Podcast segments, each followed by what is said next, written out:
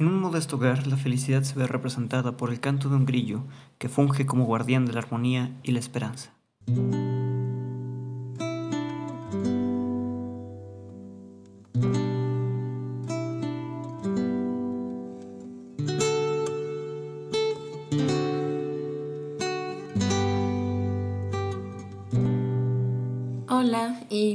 De vuelta a la biblioteca. Estamos muy felices de que nos acompañen otra semana y siendo Nochebuena sería casi un crimen que no habláramos de Charles Dickens.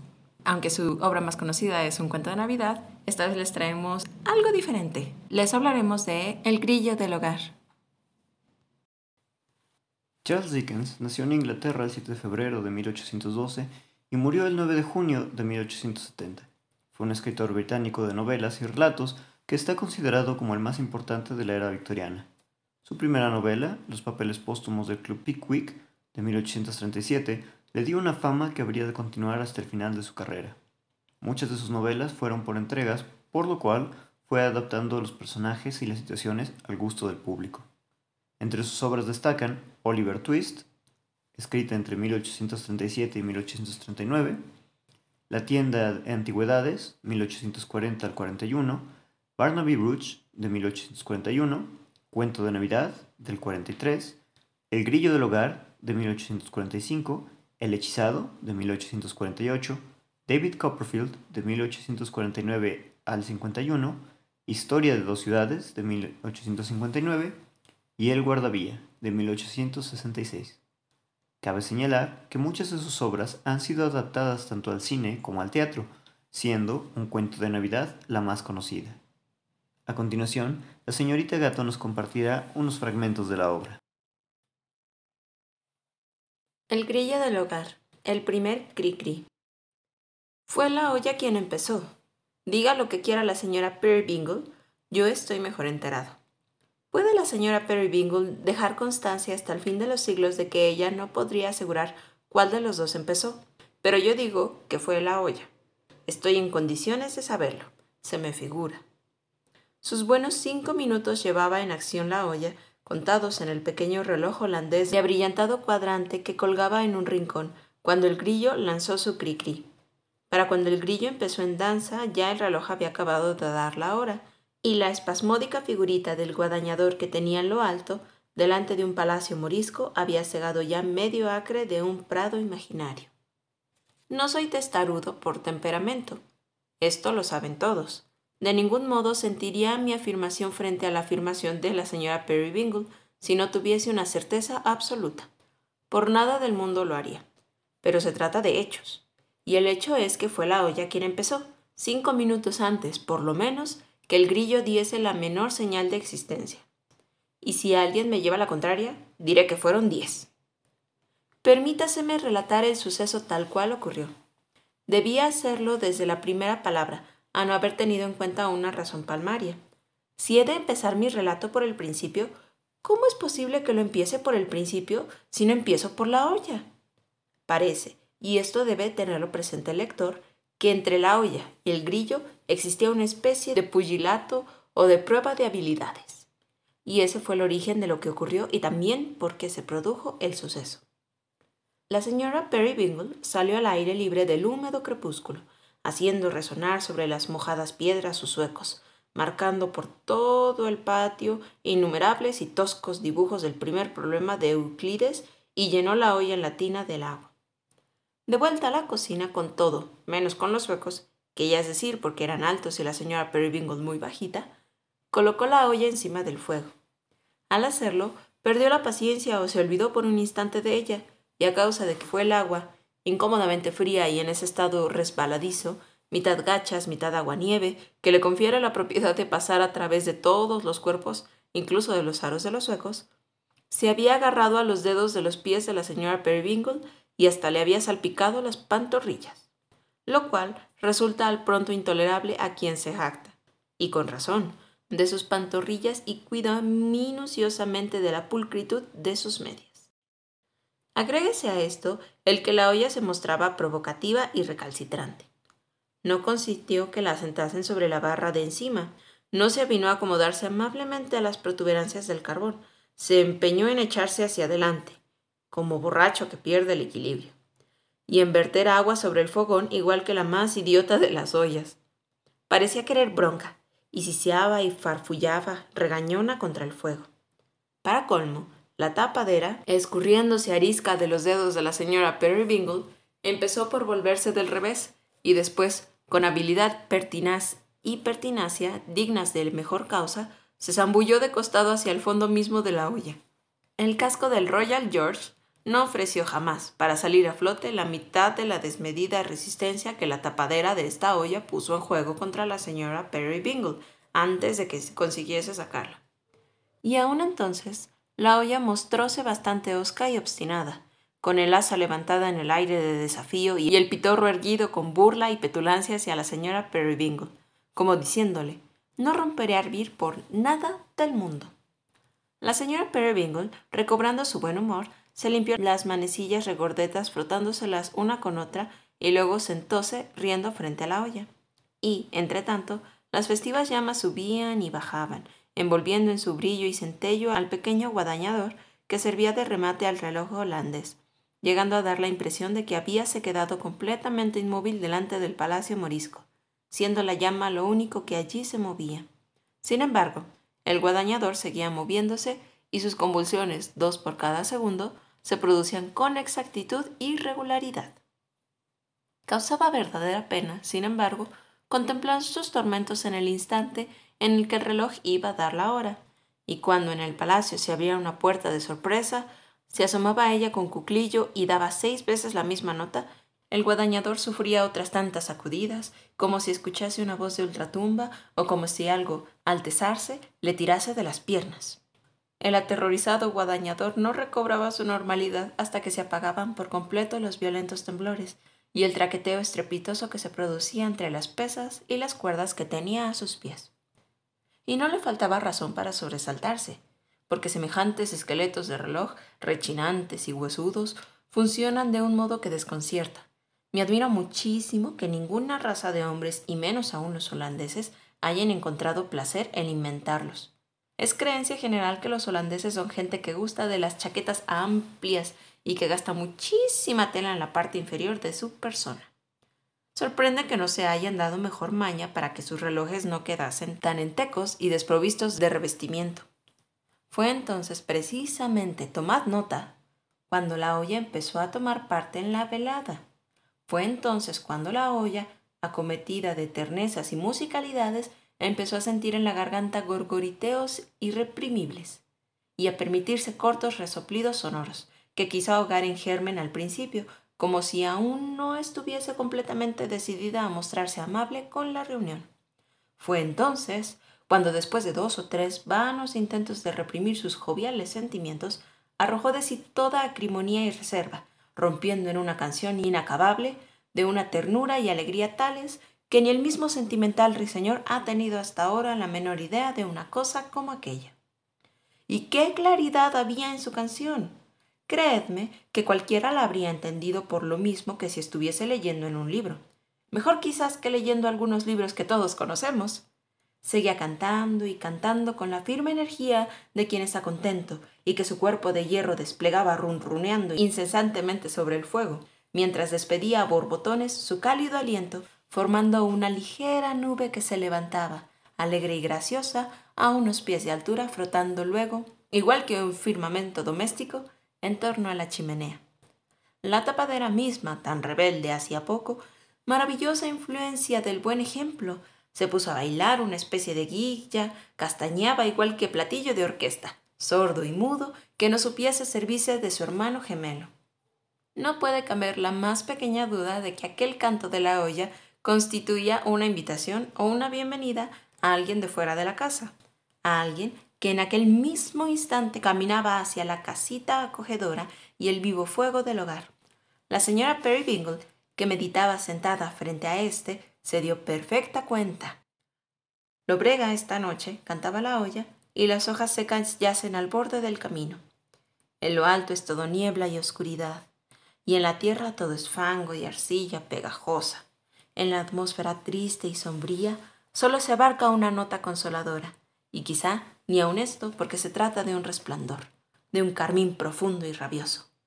marca infamante que el sol y el viento aunados imprimieron en las nubes por ser las culpables de que reine un tiempo semejante.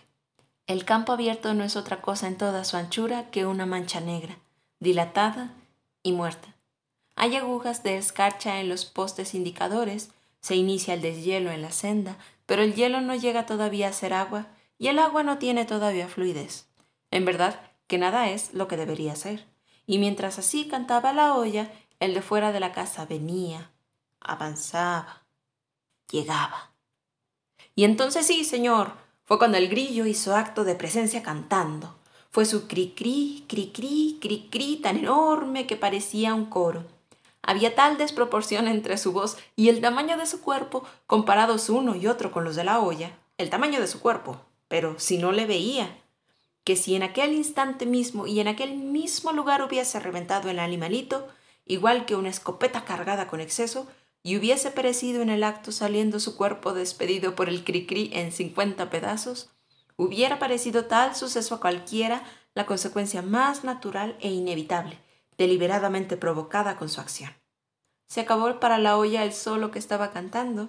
Siguió con igual entusiasmo que con hasta entonces, pero el grillo se hizo con el papel principal y ya no lo soltó. Cielos, y qué manera de canturriar.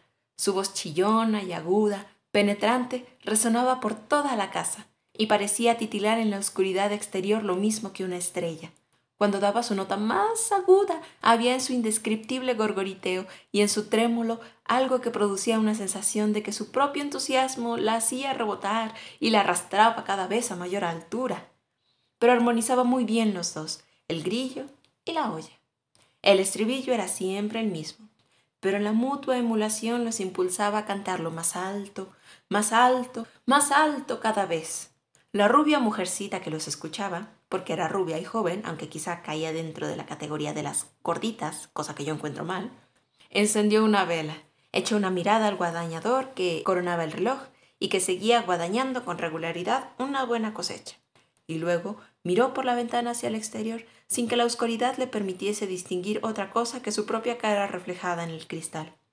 Soy de opinión, y creo que vosotros también lo hubierais visto, de que por muy lejos que hubiese alcanzado con la vista, no habría descubierto nada que fuese la mitad de bonito de lo que vio.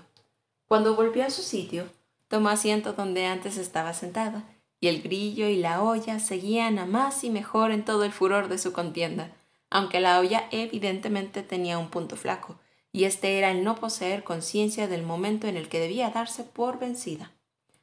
Había en aquel torneo toda la emoción de una carrera. Cri cri, cri cri, cri cri, el grillo que sacaba una milla de ventaja, yum, yum, yum, yum. La olla que avanzaba a lo lejos con un gran trompo. Cri, cri, cri, cri, cri, cri. El grillo que doblaba esquina. Yum, yum, yum, yum. La olla que corriendo a su estilo le pegaba a los talones sin pensar ni por un momento en abandonar la partida. Cri, cri, cri, cri, cri, cri. El grillo más fresco que nunca. Yum, yum, yum, yum. La olla lenta pero incansable. Cri, cri, cri, cri, cri, cri el grillo dispuesto a vencer a su rival. Yum, yum, yum, la olla dispuesta a no dejarse vencer. A tal punto llegaron el barullo y la confusión y el revoltijo de aquel torneo que ya no se sabía si era la olla la que lanzaba los cricris y el grillo quien runruneaba, si la que runruneaba era la olla y quien chirriaba era el grillo, si uno y otro runruneaban y chirriaban. Para afirmarlo con certeza habría falta, oh lector, cabezas más despejadas que la tuya y la mía. Pero algo ocurrió que nadie puede poner en tela de juicio, y ese algo es que la olla y el grillo, merced a cierta facultad de asociación que ellos mejor que nadie podían explicar, lanzaron el mismísimo instante la nota consoladora de su canto hogareño hasta el rayo de luz de la vela, que atravesando el cristal de la ventana, se proyectaba por un largo trecho camino adelante, y que aquel rayo de luz fue a chocar contra cierta persona que a través de la oscuridad avanzaba hacia él y que le llevó en un abrir y cerrar de ojos a un mensaje completo gritándole Bienvenido a tu hogar, amigo, bienvenido a tu hogar, muchacho. Conseguido esto, la olla completamente fuera de combate se rebosó y fue retirada del fuego. Acto continuo, la señora Perry Bingle corrió a la puerta, entre el ruido de las ruedas de un carro, el pataleo de un caballo, la voz de un hombre y el entrar y salir a la carrera de un perro enloquecido y la aparición misteriosa y sorprendente de un bebé. Reinó allí en un momento la más increíble confusión. Nuevamente nos encontramos en la era victoriana, un tiempo de esplendor y expansión para el imperio británico. No obstante, Dickens apunta el reflector de su obra sobre los pobres, aquellas personas olvidadas en el corazón del imperio y sobre las grandes desigualdades sociales. Con un estilo florido y poético, aunado a ciertos toques de humor e ironía, Dickens creó una serie de personajes tan memorables, tanto como por sus características físicas como por sus nombres, que parecían cobrar vida. Aunado a esto, trabajó con los ilustradores de las revistas en las que publicaba para mantener una coherencia entre las imágenes y los personajes, creando así grotescas y divertidas caricaturas del Londres victoriano. Mediante estos elementos, junto con el idealismo destinado a conmover a sus lectores, Dickens hizo una crítica social que trata los aspectos más crueles y crudos de la época, logrando que periodistas y políticos cobrasen interés en tratar estos temas en la realidad. Y bueno, señorita Gato, ¿qué nos quiere comentar sobre esta historia? Bueno, podría comentarles muchas cosas, empezando por el lenguaje. Para nosotros es un poco pomposo, para Charles es más que apropiado. Es una historia muy linda, definitivamente la recomendaría si alguien desea conocer a Dickens con algo que no sea un cuento de Navidad. Y es muy curioso cómo retrata la tristeza y la miseria auténtica que pueden vivir los personajes, pero también me encanta cómo puede construir ese hilo de esperanza a pesar de todo lo que está pasando.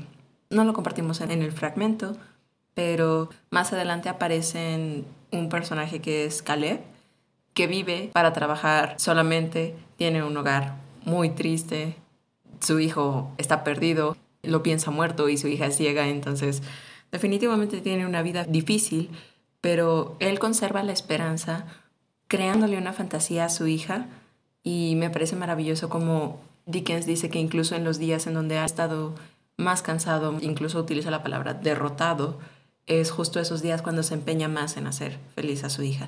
Y definitivamente ah, cuando piensas que todo está perdido en la historia, que todo va a acabar mal, te rescata y es una alegría increíble, se te enchina el alma, sientes que el corazón te va a explotar. De verdad, es hermoso cómo te lleva de la mano a conocer las dos caras de la moneda que todos viven día con día. No podemos estar todo el tiempo felices, pero tampoco podemos vivir de manera desdichada para siempre es muy hermoso como te arroja ese salvavidas. Bueno, definitivamente Dickens es un escritor genial en el sentido de que no solamente sus personajes son arquetípicos, sino que además en la forma en la que narra sabe muy bien la distribución de las cosas. Esta historia funciona muy bien incluso como una obra de teatro tiene los momentos de aparte en el que un personaje se aleja, habla para sí y el otro de pronto, ah, dijiste algo, no, no te preocupes. Entonces es muy interesante cómo maneja incluso los espacios Dickens y que retrata de una forma muy detallada los lugares, que demuestra estos contrastes de un Londres que no tiene nada que ver con los ricos, sino que realmente son las personas humildes o en condiciones de carencia. Y como mencionabas respecto a Caleb y a su hija, es muy interesante el contraste entre la ficción que hace Caleb respecto a lo que le dice, cómo están viviendo y su realidad. De hecho, toda la parte idealizada, incluso eh, de los personajes, de su forma de actuar, me recuerda un poco a la película de La vida es bella, de cómo el padre crea una ficción para su hijo. Es un caso muy parecido al de Caleb con Berta. Y a final de cuentas, en mi opinión, Dickens con todos estos elementos logra hacer un contraste fascinante para conmover al público, porque al final de cuentas esa es su finalidad. Y lo hace de tal forma que los elementos más tórridos y crudos terminan siendo suavizados mediante esta idealización. Y mediante los sentimientos más puros de los mismos personajes.